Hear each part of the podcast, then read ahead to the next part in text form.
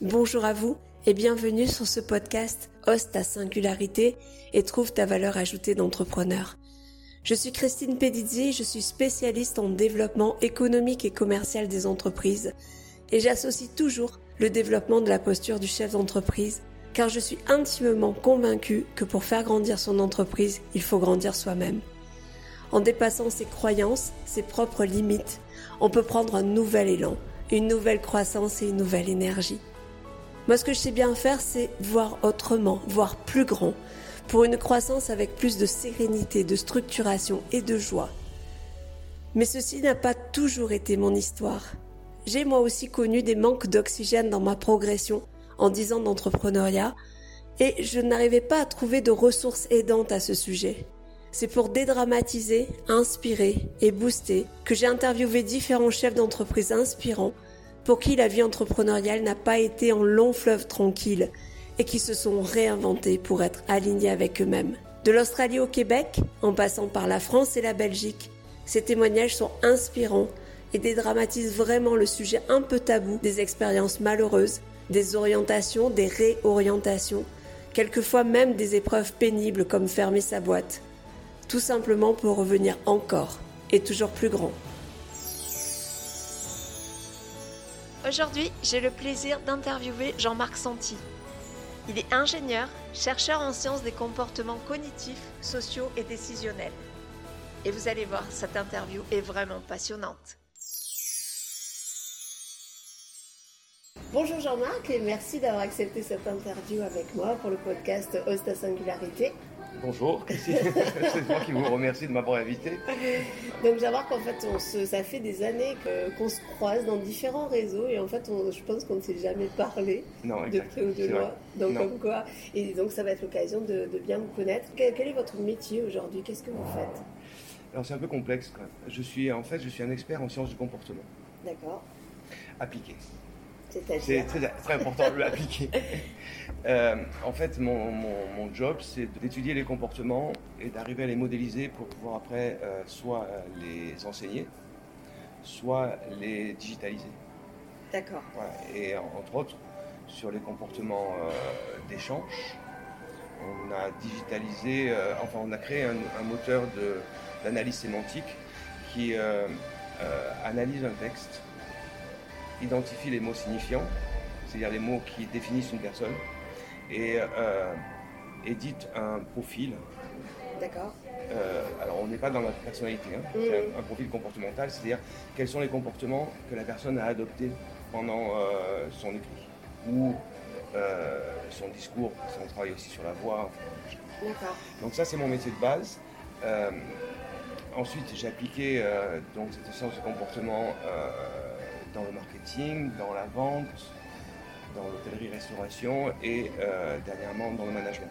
J'ai passé pendant euh, une dizaine d'années, euh, je travaillais pour un gros cabinet de formation et d'accompagnement pour justement l'approche c'est d'aider les personnes à changer leur comportement pour avoir des comportements plus adaptés tout en préservant qui ils sont.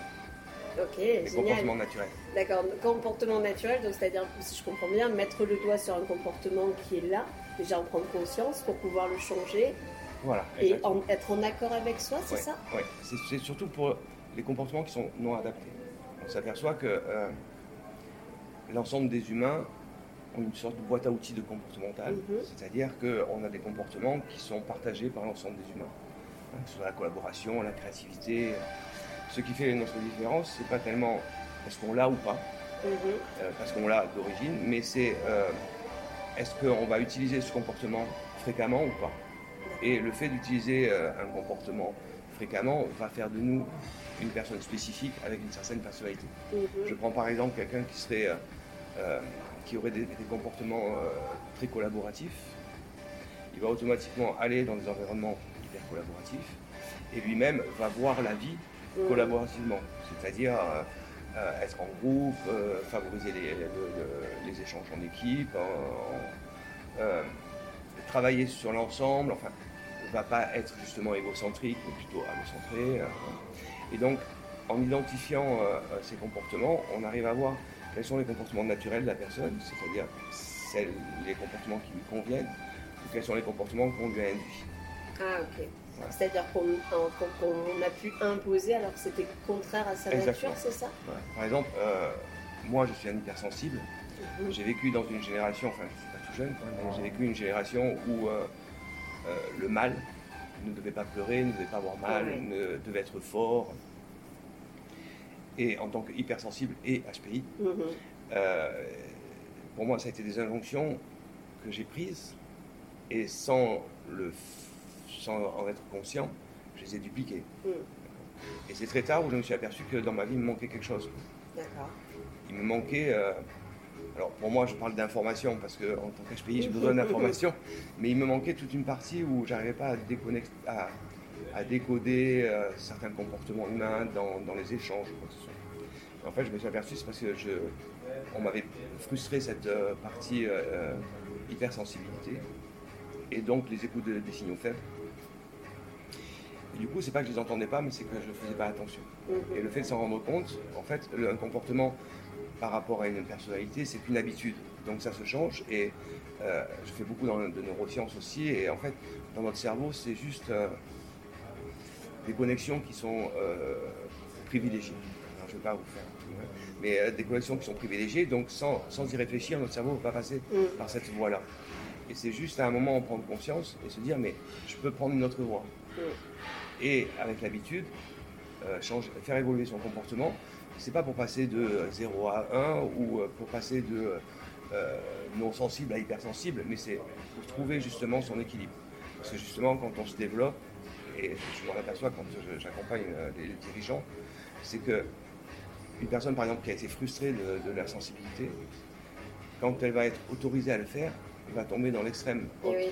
On va rattraper le retard. Et euh, quand elle va aller dans l'autre extrême, en fait, elle va s'apercevoir des méfaits de l'hypersensibilité. Et donc souvent, elle va revenir dans ses comportements euh, initiaux. Et l'objectif, c'est de lui faire comprendre déjà a ce, ce, balancier un peu de régulation et de lui, pas, pas accélérer, mais lui faciliter son point d'équilibre. C'est-à-dire qu'elle trouve le niveau de sensibilité, par exemple, où euh, elle va être en adéquation à la fois avec elle et à la fois avec son contexte.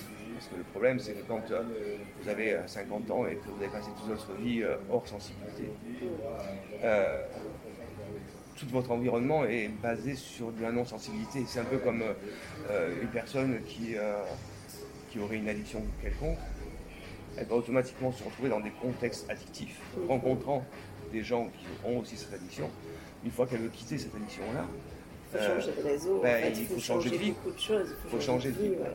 Et ça, c'est pas simple. Et mm. souvent, on va passer à l'opposé parce que, mm. euh, en gros, si on quitte un comportement, c'est que ce comportement ne nous convient plus. Mm. Donc, on passe à l'opposé, et l'opposé est aussi mauvais que, euh, enfin, que, l'autre. Donc, euh, c'est justement arriver à trouver cet équilibre, et c'est un temps assez long, et qu'on essaie de nous d'accélérer. D'accord. Donc, ce que j'ai entendu en présentation, c'est-à-dire à, l'enseigner, mais aussi à l'appliquer. Donc, c'est ça. Euh, donc on l'applique comment et à le digitaliser. Oui, c'est ça qui m'a fait. Euh, donc comment ah. on digitalise un comportement Comment on digitalise ben, euh, En 1998, j'ai eu la chance de travailler pour une équipe de chercheurs cliniciens sur les Pays-Bas qui avait commencé à modéliser des comportements d'échange professionnels. C'est-à-dire, ils sont partis. Euh, c'était un, projet qui était tenu par euh, le ministère de la Justice euh, des Pays-Bas, partant du postulat de dire, en fait, quand une personne commet un crime, on arrive devant un juge qui, lui, n'est pas psychologue, et donc il va faire appel à des psychologues pour savoir est-ce que la personne, elle est responsable ou non responsable de ses actes.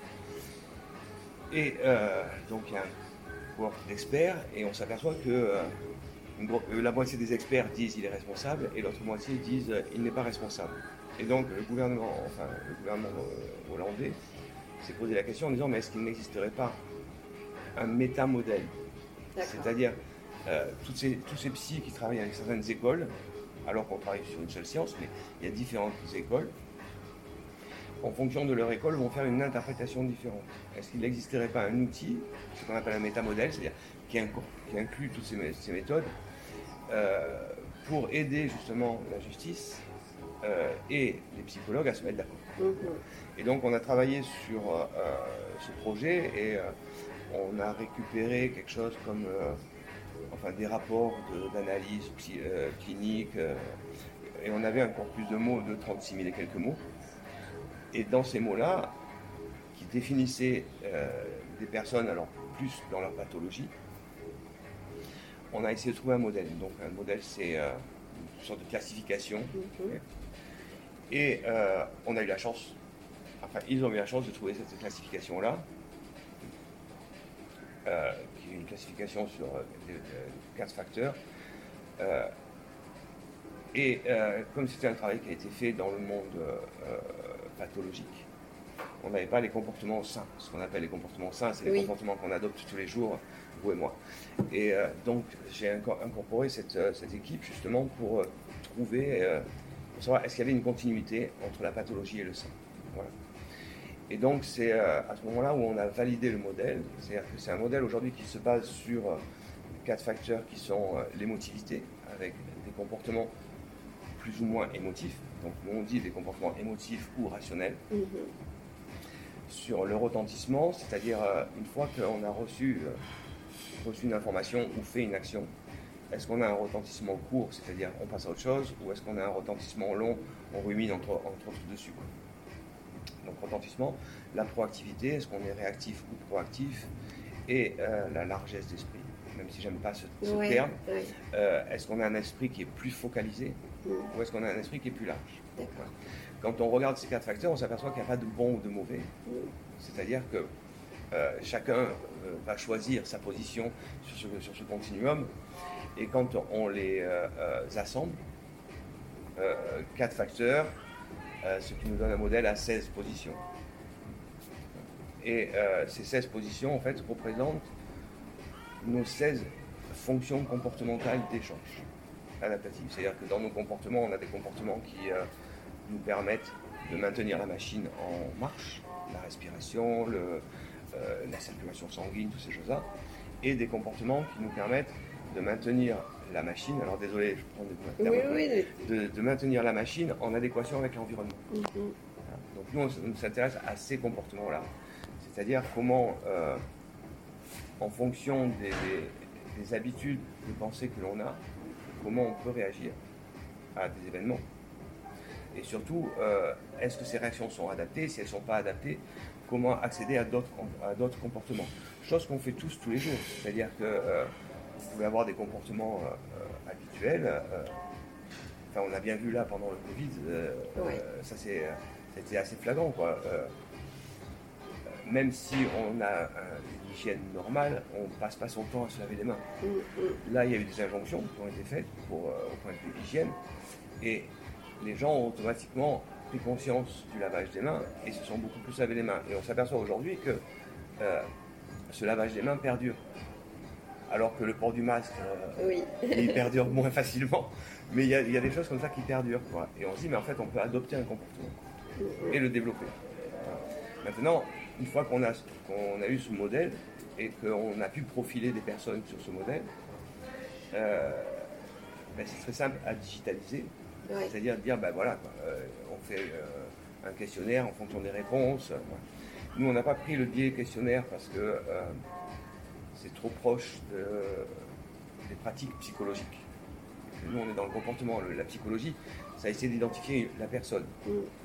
C'est-à-dire, qui elle est, sa personnalité, dans son ensemble. Et ça, c'est très très difficile parce que euh, même si on a une personnalité qui est relativement stable, on l'adapte énormément. Dans les comportements, euh, on ne va pas dire que la personne n'est pas importante, mais on s'attache à observer ce qu'elle fait. Oui. Donc c'est plus factuel entre guillemets, c'est ça. Et euh, après, on va identifier les comportements récurrents, mm. mais dans, les, dans ce qu'elle fait, elle peut euh, la palette est large. Elle peut utiliser ces 16 comportements, mais il y en a certains qu'elle va utiliser plus fréquemment. Si elle utilise ces comportements plus fréquemment, ça veut dire qu'en fait, ils sont mieux connectés dans son cerveau, et pour elle, c'est une facilité. Partant de là, on s'est dit, mais alors, quand une personne écrit ou parle, euh, vu que son cerveau a beaucoup d'efforts à faire et que malgré tout, notre système central de gestion va vers la préservation d'énergie, il va automatiquement privilégier les connexions qui sont déjà faites et renforcées. Et donc parler avec des mots qui correspondent à son quotidien, à la fois lui et son contexte. Une fois qu'on a identifié ce profil comportemental, il est très simple de euh, dire ok, est-ce que ça convient Est-ce que c'est quoi le profil objectif Et ensuite, en fonction des axes à développer, euh, mettre euh, des, process derrière de développement pour les développer. C'est relativement simple.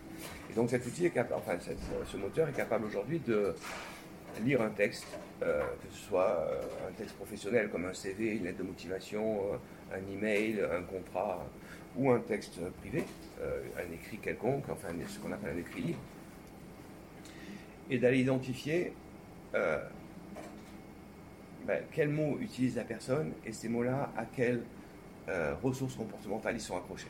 Et à la fin, lui sortir son profil de ressources comportementales. En tenant bien, bien sûr compte qu'on euh, est dans l'écrit. Mm. Donc il y a des écrits naturels que l'on fait, que l'on écrit naturellement sans penser, et puis après il y a ce qu'on appelle les écrits travaillés, où là on va s'apercevoir que la personne a un profil beaucoup plus en réponse de ce qu'elle pense des attentes de l'autre. Mm-hmm. Mais comme ça passe aussi par euh, son, circuit décisionnel, c'est elle qui pense que l'autre attend ça, et donc voilà. Et on arrive comme ça à identifier pas qui est la personne, mais euh, comment elle se sert de ces outils, de cette boîte à outils. En fait, si vous voulez, c'est une grosse boîte à outils et euh, chacun va avoir son organisation en fonction des outils qu'il utilise le plus souvent. Et nous, ce qu'on essaie d'identifier justement, c'est cette organisation de la boîte à outils, enfin ce qu'on identifie. D'accord. Vous avez écrit un livre à ce propos, me semble-t-il j'ai écrit deux livres. Deux livres. Euh, qui touchent plus de, plus. Enfin, c'est pas que j'ai écrit, c'est que j'ai coécrit deux, deux livres. Mhm. Un livre sur l'innovation et un livre sur la prise de décision, euh, qui étaient des livres très techniques sur des process d'innovation, des process de, prise de décision, mais euh, dans lequel on m'a demandé de faire l'apport justement des sciences du comportement pour comment favoriser l'innovation, comment gérer une équipe innovante, manager une, équipe innovante. c'est pour euh, donc, euh, le livre sur. Euh, donc ça c'est Vibert, hein, sur l'innovation. Et dans la prise de décision, là la, partie comportementale est un peu plus importante, c'est quels sont les facteurs qui vont influer la décision. Entre autres, aujourd'hui on en entend beaucoup parler, mais tout ce qui est biais, tout ce qui est... Et il y a des facteurs aussi sociaux. Ben, parce qu'il y a mon chef qui est là et que j'ose pas dire certaines choses, donc je ne vais pas les lire. Et donc, c'est comment travailler sur le comportement des personnes pour euh, les rendre plus créatives. Alors, nous, on ne travaille pas sur euh, la personnalité, donc c'est pas euh, la créativité, mais on travaille sur l'environnement, c'est-à-dire comment favoriser la créativité chez un individu en le mettant dans un certain environnement. Et on s'aperçoit très facilement qu'on est tous créatifs. C'est-à-dire on a tous la ressource créative. mais on n'y a pas accès. C'est-à-dire que quand on est en, survie, euh, mal, non adapté à son environnement, notre cerveau va se focaliser à revenir à un équilibre. C'est-à-dire euh, à la fois s'adapter et adapter son, environnement pour trouver cet équilibre euh, d'échange. Et ça, ça lui demande énormément d'énergie et donc il va automatiquement aller chercher les processus récurrents. Donc euh, il faut qu'il soit bien, si je comprends bien, pour être créatif, il faut que cet équilibre soit déjà atteint pour pouvoir voir autrement. Ça le problème, c'est qu'aujourd'hui, quand on enfin, quand le, contexte vous demande d'être créatif, c'est souvent dans le stress. Hmm, que ce soit professionnel ou que ce soit dans votre vie. Euh, euh, Donc c'est totalement antinomique en fait. Ouais. Et du coup, ben, si vous n'êtes pas créatif dès le départ, si vous n'avez pas la ressource créative qui tourne dès le départ, vous n'allez pas l'utiliser. Parce que pour l'utiliser, il faut être dans un environnement qui est euh, protecteur, facilitateur. Donc c'est comment travailler avec le management pour que euh, diminuer, alors je ne veux pas parler de diminuer le stress, mais faire en sorte que l'environnement soit plus adapté à la personne pour qu'elle se sente en sécure et qu'elle puisse justement accéder à des ressources que qu'habituellement elle n'a pas accès. Et en faisant ça, petit à petit, la personne s'aperçoit que c'est une ressource qu'elle peut utiliser, va l'utiliser et petit à petit le développer. Et du coup prendre son plein potentiel, enfin en tout cas, euh, ou, donner plus de potentiel, plus de, compétences ou en développer davantage, c'est ça? Elle va, arriver à trouver son équilibre dans le contexte. Mm, mm. Maintenant, euh, on ne fait pas de. Enfin, une personne qui n'a pas une créativité. Euh, alors, nous, quand on parle de inné, c'est pas inné génétique, mais euh, c'est inné de construction, c'est-à-dire tout ce qu'elle a vécu, ça lui a pas, ça pas développé cette compétence de créativité. mince, je sais plus pourquoi je parlais de ça. Parce que ça va pas lui donner, elle va pas être. Non, demain elle va pas être un hyper créatif. C'est-à-dire que nous on a un point d'équilibre. Euh, quand votre, quand votre euh, programme n'est pas utilisé, il va être en dessous du point d'équilibre. Quand il est utilisé, il est en dessous du point d'équilibre. Euh, on va pas faire passer la personne du dessous à dessus. Mhm. Parce que là, on va automatiquement changer sa personnalité. Mais on va lui permettre de se rapprocher de l'équilibre pour que son manquement ou inversement le trop euh, la gêne dans euh, son adaptation quotidienne. Parce qu'aujourd'hui, on s'aperçoit que ce n'est pas un comportement qui est euh, bon ou mauvais, ou adapté ou pas à son contexte, mais c'est quand le comportement est trop hégémonique dans un certain contexte et qu'il est non adapté. Donc c'est voilà, être capable de revenir pour arriver à, mais bon, ce qu'on appelle souvent la sagesse, euh, à, s'arrondir, mm. c'est-à-dire avoir des comportements moins marqués. Et ça, c'est euh, mon job d'accompagner, entre autres celui d'un SPI, mais d'accompagner les personnes pour justement arriver à trouver ce, point d'équilibre pour euh, s'adapter plus facilement. Et du coup, les avantages sont plus de sérénité, plus, plus de dynamisme, être plus aligné avec soi. Qu'est-ce que, quels sont les avantages concrets tout, ce que vous avez dit, dit, là sont des avantages. Mais euh, le principal avantage, c'est euh, de pouvoir s'adapter presque consciemment, ne pas avoir peur d'adopter d'autres comportements. Mm-hmm. et, donc d'être plus facilement en adéquation avec son, environnement. Du coup, moins stressé parce que les stimuli que vous envoie l'environnement, même si ce n'est pas dans vos habitudes, vous savez que vous avez la ressource pour y répondre. Et donc être beaucoup plus ouvert aux opportunités, être beaucoup plus ouvert euh, bah, aux imprévus. Donc bien sûr être plus serein. Euh, J'aime pas parler de confiance en soi, mais ça donne une certaine assurance. Mm. C'est un peu euh, comme euh, euh, quand on fait du sport. Le fait de faire du sport, ça nous donne une assurance physique. On sait qu'on a un corps qui va être capable de répondre à des attentes qui ne sont pas quotidiennes. Là, c'est un peu pareil. à un moment, on comprend qu'on a un cerveau qui est adaptable et qui est surtout très plastique et que euh, peut en faire ce qu'on veut. Mm. Enfin, quand je dis on peut en faire ce qu'on veut, euh, il suffit de dire, euh, enfin, il suffit de, se dire, parce que là, je suis dans un environnement beaucoup plus collaboratif. Je vais prendre des attitudes collaboratives. Et les attitudes collaboratives, comme on est une espèce grégaire, on, on sait comment les faire. Parce qu'on a rencontré des gens, parce qu'on a vu, ça nous a plu ou pas plu. Et souvent, je dis, tous les gens qui vous déplaisent dans leur attitude, c'est vers eux qu'on devrait se rapprocher parce que c'est euh, justement eux qui ont des comportements que vous n'avez pas. D'accord. C'est-à-dire quelqu'un qui, est, en fait, quelqu'un qui va être très égocentré. Euh, si on veut le faire évoluer et euh, s'assouplir, on va le mettre dans des, environnements très collaboratifs. Ou automatiquement, par stimuli et réaction, il va y avoir une, recherche d'équilibre. Bien sûr, si la personne est dans un état d'esprit d'évolution, parce que si elle est bloquée, enfin si elle est euh, complètement rigide dans, euh, dans sa condition, euh, ça sert à rien. Parce que là, c'est vraiment que de la motivation personnelle. D'accord. C'est-à-dire que c'est pas, c'est pas comme en psy où on peut arriver à, à, faire travailler la personne sur ce traumatisme, à les faire remonter en conscience. là, la personne, elle, a, toutes les billes, on va dire, pour le faire. Mais à un moment, il faut qu'elle ait envie de le faire. Mm-hmm. Et changer une habitude, changer une habitude comportementale, c'est quelque chose qui est très complexe. D'ailleurs, on le voit bien, enfin, quand on voit les gouvernements ou autres, pour faire évoluer des, cultures de, sociétales, c'est très très complexe. Parce qu'il faut payer la personne, il faut un intérêt. Voilà. Ouais, clairement. Bon, merci pour cette belle leçon. Euh, il y a plein de questions et autres, mais euh, voilà. Euh, du coup, là aujourd'hui, vous faites ça. Est-ce que vous avez toujours fait ça en tant qu'entrepreneur ou il y a eu différentes étapes dans votre vie? Oh là, je crois que ça n'a pas été un long fleuve tranquille. J'ai commencé par, par de l'informatique. Donc j'ai fait un parcours dans l'informatique en tant que modélisateur en système complexe. Et, euh, pour ça, j'ai travaillé, enfin, je travaille sur des entreprises et des, labos, à la fois sur la météo, sur des flux de données, sur des flux de fluides. et, et le contexte ne m'intéressait pas. D'accord. C'est-à-dire, le contexte en, lui-même sur euh, la modélisation, euh, ça c'est. Enfin, c'est mon naturel, donc euh, ça, ça me plaisait.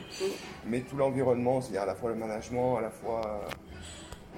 Bon, je vous parle dans les années 80, donc c'était un peu l'informatique, ce n'était pas non plus aujourd'hui telle qu'elle est aujourd'hui. On était limité en moyens, on était limité en tout. Et donc je me suis dit, ok, ça va pas assez loin et ça me bloque. Donc j'ai quitté l'informatique j'ai fait un pivotage, un pivot à 360, et euh, je suis allé dans l'hôtellerie-restauration. Ah oui, d'accord, vrai. Parce que j'aime beaucoup faire la cuisine, j'aime toujours faire la cuisine, mais j'aimais beaucoup faire la cuisine, et euh, je me suis dit, tiens, pourquoi pas, donc j'ai eu la chance, la possibilité de faire une grande école internationale en hôtellerie-restauration, à travailler dans un hôtel de luxe, euh, à avoir un restaurant, à avoir.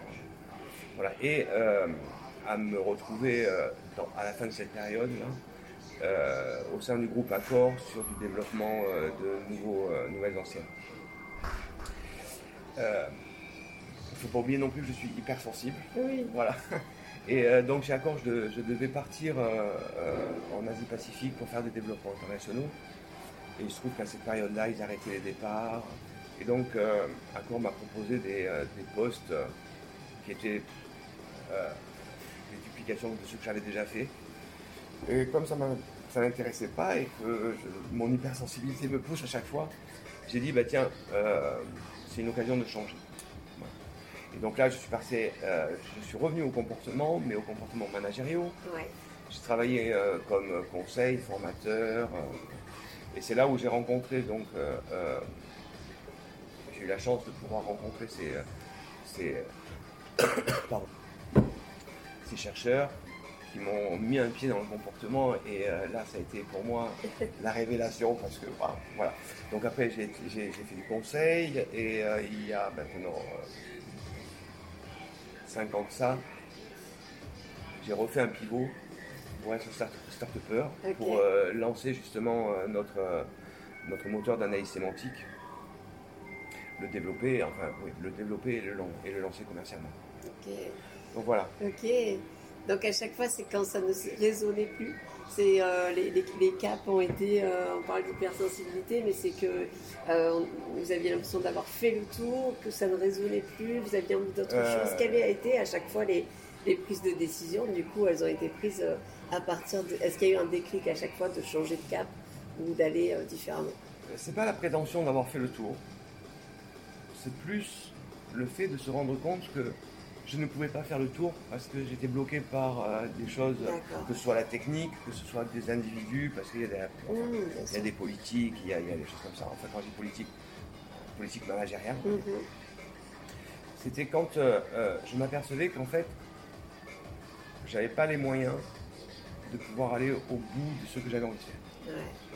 Et que c'était pas une question de. Enfin, bien sûr, il y avait mes moyens à moi, mhm. mais oui, c'était plus, ok, j'avais des challenges qui s'ouvraient à moi, et en gros, on m'interdisait de les faire.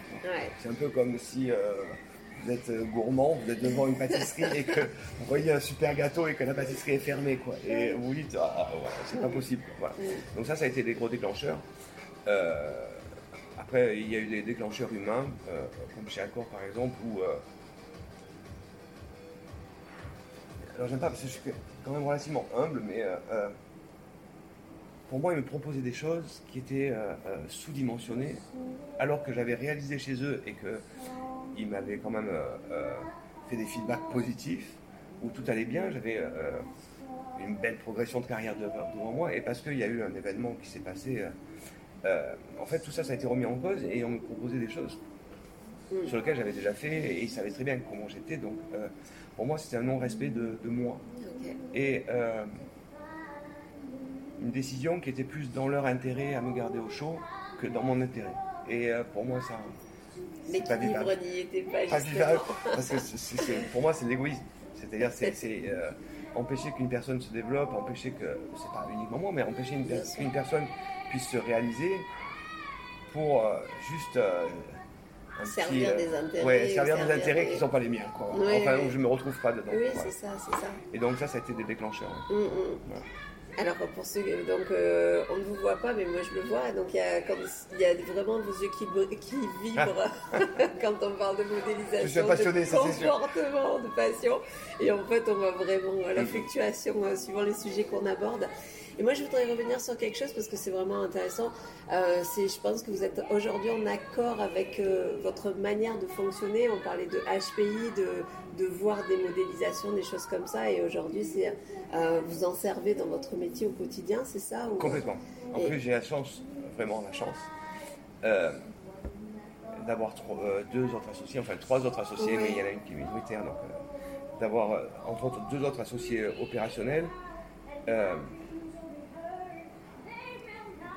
qui euh, me mettent dans un bon contexte pour que je fasse ce que j'ai à faire. Voilà. Il y en a un qui s'occupe de la technique, tout ce qui est, mmh. un qui s'occupe de tout ce qui est, euh, enfin, nous on appelle euh, le, business, en, gros. Et moi qui m'occupe de, la recherche et développement mmh. sur les sciences du comportement. Et on me protège. C'est pas qu'on me protège, mais on me facilite ça. Donc c'est vrai que oui, aujourd'hui je suis plus en adéquation. Même si ça ne va jamais parce que je suis un naturel insatisfait. Ça ne va jamais assez vite. C'est, euh, si vous voulez, euh, j'ai un cerveau quand il travaille sur un, sur un, sur un projet, euh, va très loin et je le bloque pas avec la technique en disant ah ben oui mais ça par exemple Yann ne peut pas faire ou, je me dis c'est pas grave on trouvera une solution. Et donc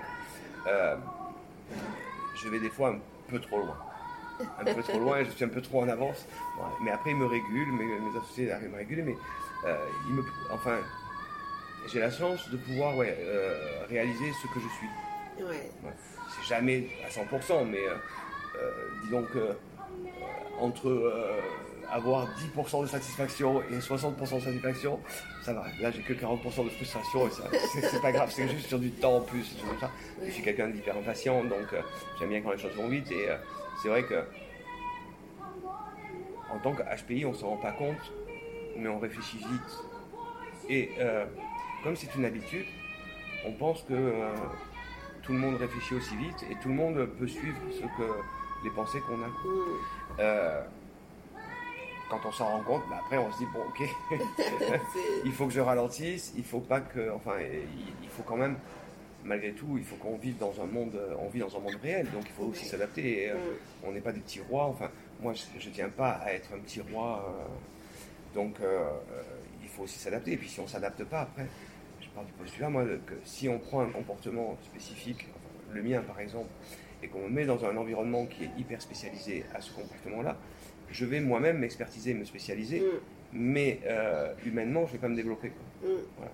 Donc j'accepte ces 40% de frustration parce que euh, ouais, ça fait des irritants, mais ça me permet moi aussi d'étudier ces irritants à la fois pour euh, mieux me connaître et euh, ben, poursuivre mon, mon, développement, mm.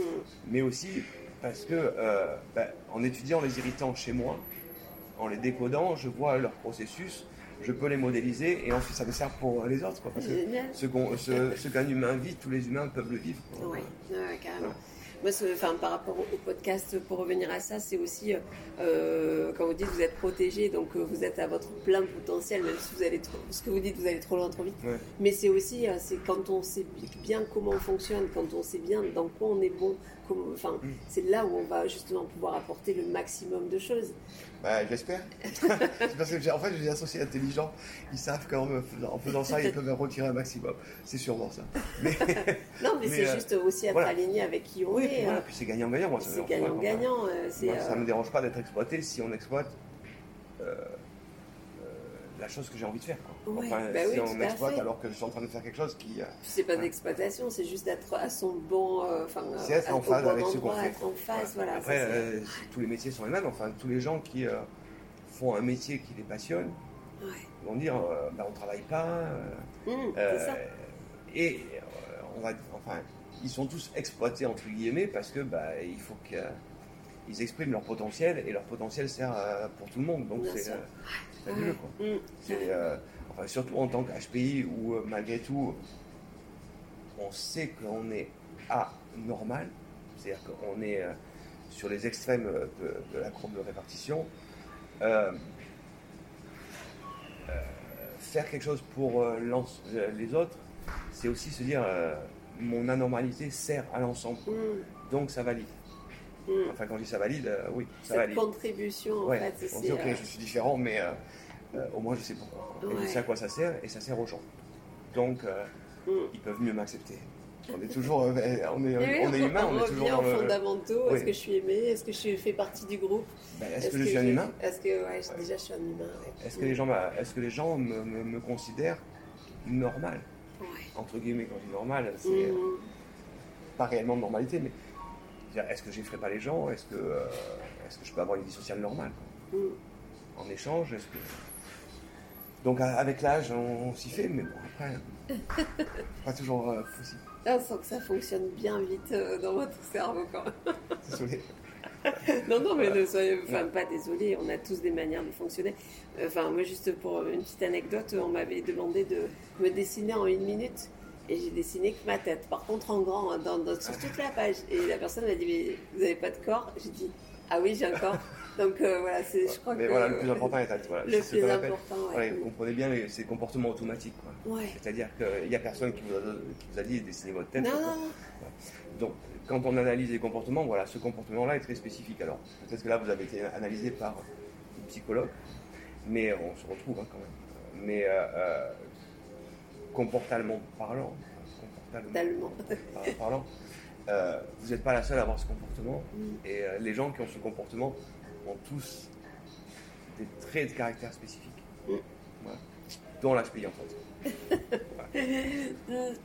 Donc, quels seraient les conseils que vous auriez à donner euh, ou alors au sens large, hein, puisque vous connaissez le comportement, vous, voilà, par rapport à des personnes qui sentent qu'elles ne alors moi je suis plus spécialisée sur les entrepreneurs, mais c'est large. À un moment donné, qu'elles ne vibrent plus avec euh, ce qu'elles font, où elles sont, euh, leur entourage ou, ce qu'elles ont bâti aussi. Quel serait le conseil en fait, ou les conseils à donner? Euh, Premier conseil, ne pas hésiter. Parce que on n'a qu'une vie. Ça c'est ma philosophie. Après, hmm. mais on nous a donné un capital. Enfin, on a un capital humain quand j'y donnais, c'est parce d'origine on en a un, mais après on l'a, fait évoluer avec les interactions. Euh, si on en est arrivé là, c'est que euh, on a quelque chose à apporter. Hmm. Donc faut pas hésiter, il faut y aller. Euh, premier conseil. Deuxième conseil, être courageux. Parce que ça demande énormément de courage. Se battre d'abord contre soi, contre les autres, et contre l'habitude, contre ouais, le confort un peu, c'est ça Oui, puis les, autres, même enfin, ont une, une, habitude de vous voir et vous connaissent. Quand vous évoluez, il faut savoir que euh, euh, les premiers qui sont impactés, c'est vos cercles proches. Et qui vous disent, mais qu'est-ce qui t'arrive On revient hein, comme tu étais avant, parce qu'ils préfèrent hein, comme vous étiez avant. Et il faut avoir du courage pour dire, ok, non, c'est pas grave. Et euh, des fois, ben, couper les branches sur lesquelles on est assis. C'est-à-dire quitter des environnements parce que ils deviennent néfastes. Euh, être persévérant. Être très persévérant parce que ça se fait pas en 5 minutes. Et euh, euh, surtout, ouais, c'est croire à ce qu'on fait. Ne pas douter. Ne pas douter. pour moi, ne pas douter, ça veut dire ne pas se poser des questions. Déjà, si, si on se pose des questions sur est-ce que l'environnement dans lequel je suis me convient, c'est que déjà, il ne nous convient pas. Mm. Parce que c'est un principe naturel que l'on a, mais euh, j'aime bien rapprocher ça souvent de la passion. Euh, quand, euh, alors je prends deux jeunes parce que c'est plus caricatural, mais quand deux jeunes personnes se rencontrent et qu'il y a réellement une passion, on ne se pose pas de questions. On est Roméo et Juliette, même si tout empêche le couple de se faire. Ben, on, va tout lâcher pour, que ça se fasse quand même. Donc ça, c'est la passion. Et euh, euh, s'il n'y a pas cette passion, quand on commence à se poser des questions, que les défauts de l'autre commencent à être trop lourds, c'est qu'on est on a sorti de la passion. Donc c'est qu'on n'est plus investi dedans. Après, ça va être de l'habitude, ça va être euh, de l'amour entre autres, qui est aussi, mais qui va demander une frustration. Et après, c'est toujours pareil. Tant que la frustration est acceptable, qu'elle ne dépasse pas un certain seuil d'acceptation personnelle, il faut vivre avec parce que ça nous permet aussi d'évoluer. Mais à un moment, quand ça devient trop fort et qu'on euh, a fait trop de concessions, des petites concessions journalières, quotidiennes, et on ne se rend pas compte qu'on les a faites. Mais cette frustration monte de plus en plus. Euh, il faut pas, il faut s'écouter et y aller.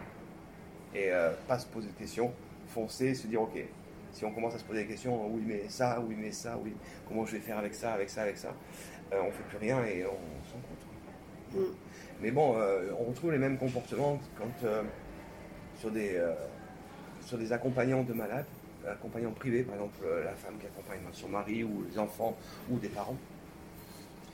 En fait, et, surtout quand on est sur des pathologies comme Alzheimer par exemple, où la personne dégrade très doucement, on va l'aider.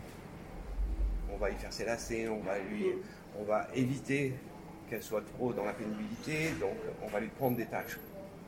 Et petit à petit, on prend de plus en plus de tâches, et on s'aperçoit que euh, ces accompagnants-là, au bout de quelques années, n'ont plus de vie du tout. Ensuite arrive un événement, soit euh, ben, comme elles n'ont plus de vie, il leur arrive souvent des petits accidents de vie, euh, de rien, ou ben, la personne malade décline un peu plus et part en hospitalisation. Donc ils sont extraits de ce, contexte-là, et en s'extrayant de ce contexte-là, s'aperçoivent qu'en fait, ils focalisent tout sur la personne. Et donc, euh, c'est là où la frustration ressort et euh, s'aperçoivent que c'est pas leur vie. Et voilà. Après, euh, il faut savoir que quand on évolue et quand on change, ça fait toujours du mal autour de soi. Mais bon, si vous êtes parent ou quoi, mais quand vous avez des enfants et quand vous les voyez évoluer, qu'à 15 ans vous les voyez partir, ça fait un peu mal. Quoi. Mais c'est parce qu'ils évoluent. Et c'est un principe de base. Évoluer, ça va faire automatiquement euh, du, remue-ménage dans votre environnement. Après. Oui, c'est du remue-ménage et c'est, euh, mais c'est pour mieux se trouver soi aussi. Donc, c'est quelle est la personne la euh, plus après, on a des dilemmes. Après, on a des dilemmes. Mais si vous prenez par exemple. enfin, moi, je suis quelqu'un qui est, par exemple, très ouvert, très. saisir les opportunités, très curieux. Et à la fois, dans mes comportements, je suis très engagé. Mm. Et donc, euh, vous voulez, ce dilemme à la fois voir tout ce qui, enfin, être une abeille et puis le côté euh, être très très engagé. Donc, quand on a une parole, on la tient jusqu'au bout et tout. C'est des comportements qui viennent en conflit. Euh, à un moment, ben, c'est se dire lequel me convient le mieux et tant pis pour l'autre. Voilà. Et même contre soi, c'est se dire, mais des fois, ça m'arrive d'être à l'encontre de mes valeurs parce que euh, euh, bah, je suis dans un aéroport, je rencontre une personne, on commence à discuter euh, d'un sujet intéressant, et puis je rate mon avion. Et je sais très bien que mon épouse m'attend à l'aéroport, que ça va, ça, va lui déplaire. Et du coup, sur le coup, je ne m'en rends pas compte, mais après, mon engagement fait que. Et du coup, on est dans des dilemmes comme ça. Et c'est pas grave. À un moment, il faut suivre son instinct. Ok. Voilà. Mais ça, c'est pas simple. voilà. Ce seraient les conseils que je donnerais, mais c'est surtout être courageux. Et euh, je vois beaucoup de personnes qui euh, disent Ah oui, j'aimerais être comme ça, mm. j'aimerais être comme ça, j'aimerais être comme ça. Euh, et enfin, quand c'est des personnes que j'accompagne, je leur dis Mais ça, c'est des réactions. ce que tu sais, c'est que comme tu es aujourd'hui, ça ne te convient pas. Ne cherche pas à savoir comment tu vas être demain. Parce qu'il y a un chemin à faire pour aller à demain.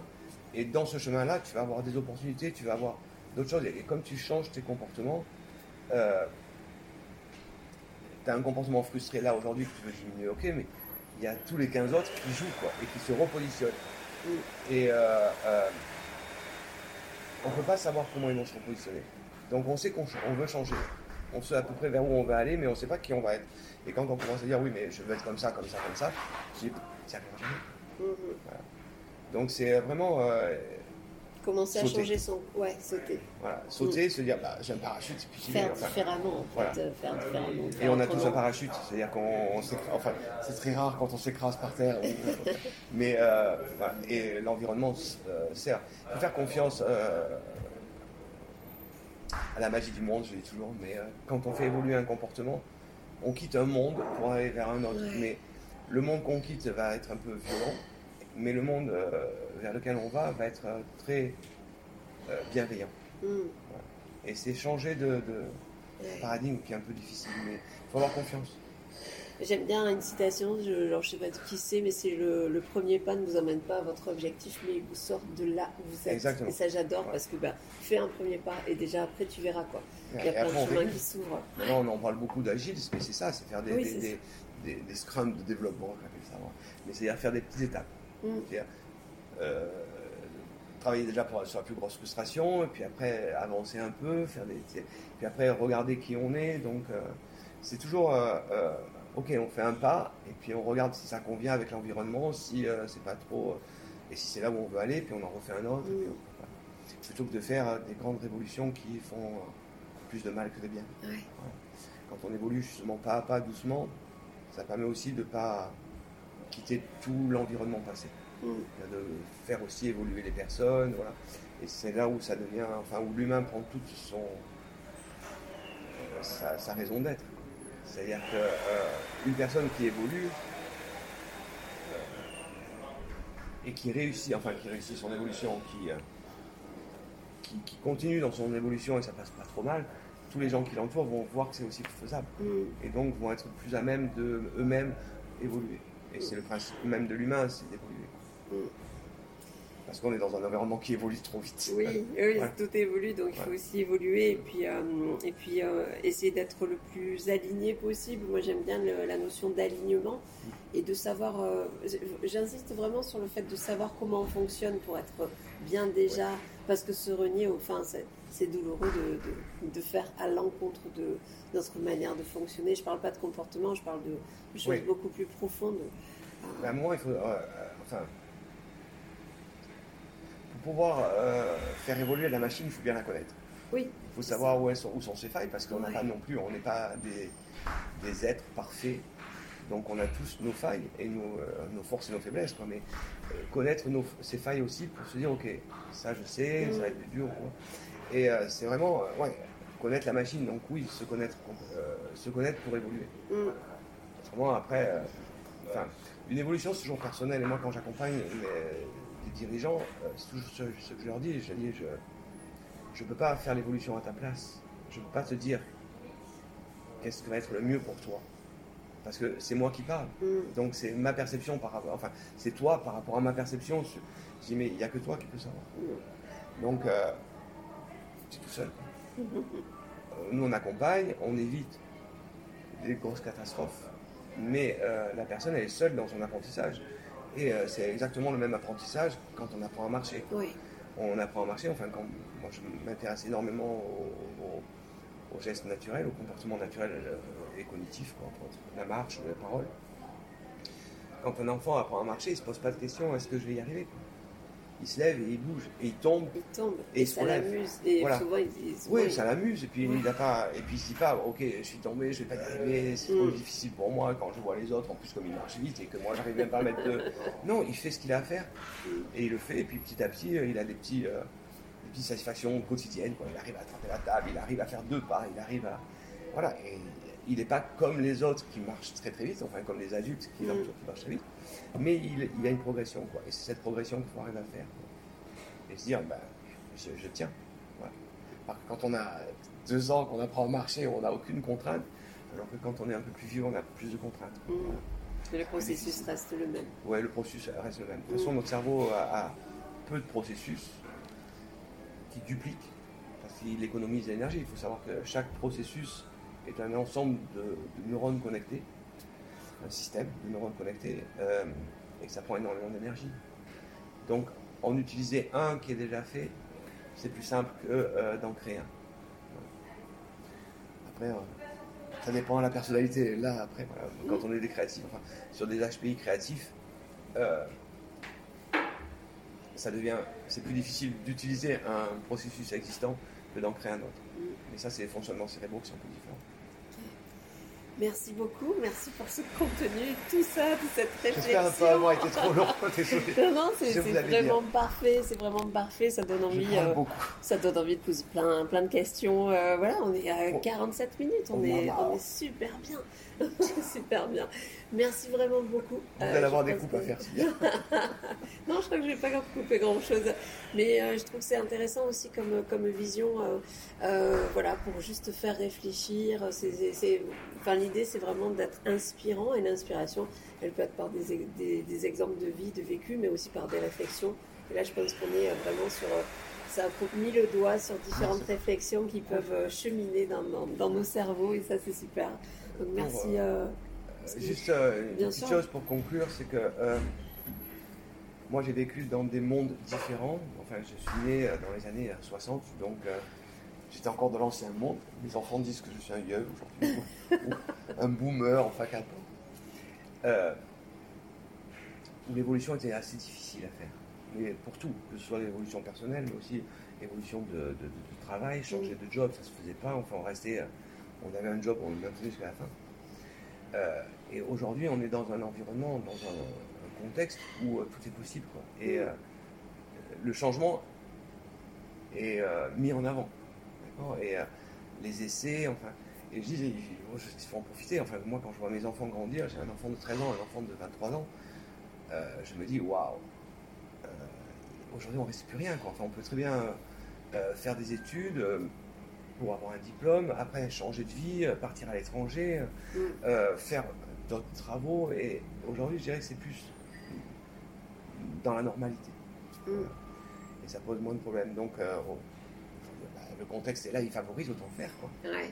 Profitons-en. Profitons-en. Profitons-en. il y a tellement d'accompagnement, tellement de possibilités, même pour une mm. formation professionnelle et tout. Mm. Aujourd'hui, euh, c'est dommage de se, de se limiter. Et, et ça, c'est super important parce que je vois plein, enfin, moi, il y a pas mal d'entrepreneurs qui arrivent. Je suis un peu leur dernière chance et en fait, parce qu'elles ont tout essayé tout seul et que c'est tout seul, on a nos propres questions, notre propre réponse.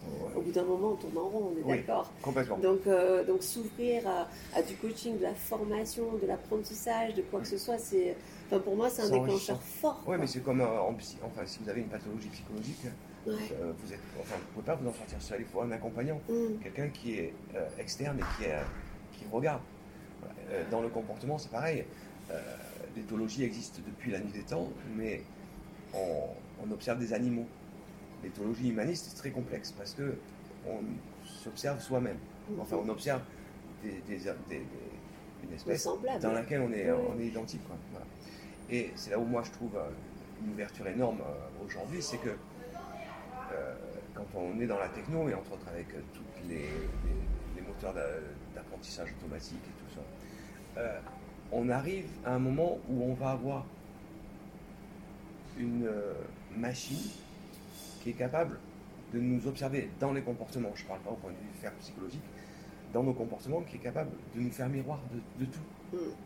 Et donc, on, a détourné le fait qu'on ne puisse pas faire de l'éthologie humaniste en, disant, mais tiens, on va prendre un, tiers, qui en principe est un humain, mais là, ça reste une machine, qui va être capable de décoder sans biais, sans rien, Tous mes comportements. Aujourd'hui, on voit bien, enfin, euh, quand euh, moi je travaille pour le marketing, euh, quand vous êtes sur votre mobile, une grosse partie de vos comportements enfin, dont vous n'êtes pas conscient sert à savoir qui vous êtes. Le temps d'hésitation que vous mettez sur un site, le temps du clic, le processus de clic que vous avez, tout ça, c'est des informations qui aujourd'hui disent qui vous êtes. Alors aujourd'hui, c'est encore des humains qui l'analysent. Euh, demain, euh, c'est très simple à digitaliser parce que euh, voir les, pages sur lesquelles vous cliquez, pour une machine, c'est très très simple. Mm, mm. Il suffit, simplement de lui donner un modèle en disant bah, si la personne a eu ces comportements-là, c'est qu'elle a des appétences là, là, là et là. Et après, bon, ça c'est le marketing, c'est vu qu'elle a ces appétences-là et vu qu'elle est, alors, vu qu'elle a ces automatismes, on va insérer un système, un processus. Quand on lui parle avec ses automatismes, ça passe mieux. Enfin, euh, mm. Mais ça, c'est un principe euh, humain euh, qu'on connaît depuis longtemps. Mais quand on parle de la même, avec les mêmes valeurs et les mêmes références que l'autre, mm. premièrement, il comprend mieux, et deuxièmement, il a moins de résistance, de, de barrières. Mm. Il, a, plus de confiance. c'est quand même essentiel enfin, dans une transaction, en tout cas si on revient dans le pro, euh, c'est la base de. Surtout sur, tout ce qui est, euh, se passe en ligne. C'est-à-dire ah qu'avant, euh, la confiance se faisait sur la personne qui avait en face de vous, mm. sur ses attitudes. Aujourd'hui, quand vous êtes en ligne, vous savez qu'il n'y a plus personne. Mm. Et en plus, euh, il y a plein de, de, De propositions. de stimuli de Oui, stress qui peuvent clair. venir. Est-ce que je vais être livré? Est-ce qu'ils ne vont pas me voler mon numéro de carte bancaire? Ouais. Qu'est-ce qu'ils vont faire avec mes données? Et malgré tout ça, on achète quand même. Mm. C'est que euh, il y a des stimuli, facteurs de confiance qui font que. Voilà. Mm. Ça, c'est nous. Ouais. Dommage. Merci beaucoup, merci vraiment pour cette interview. euh, voilà, et puis euh, ben, C'était un plaisir. Ça, j'ai pas vu passer. partager, Voilà. vraiment partager. bon, J'ai trop parlé encore. Je mettrai en lien euh, les différents. je, mettrai en lien, oui, les différents liens pour vous retrouver. Euh, voilà, vous les donnez. Donc, euh, oui. Dites-le, oui, c'est Euh, intéressant. donc notre moteur sémantique s'appelle skillit.io, S-K-I-L-I-T.io. Le cabinet c'est senti-associé.eu. On va rester sur ça. C'est déjà, c'est déjà pas mal. hein. Je pense qu'on peut, Ouais, on a de on a quoi vous retrouver euh, bon, si vous avez euh, voilà, Oui, des et puis besoins. après je suis disponible sur LinkedIn, sur, enfin sur la majorité des réseaux sociaux, mais euh, je suis euh, plus actif on va dire sur euh, LinkedIn. Mhm. Voilà. Ok, Et je, je filtre par contre. d'accord. Ok, très bien. Merci mille fois. Très belle journée. Je vous en prie, merci à vous, belle journée aussi.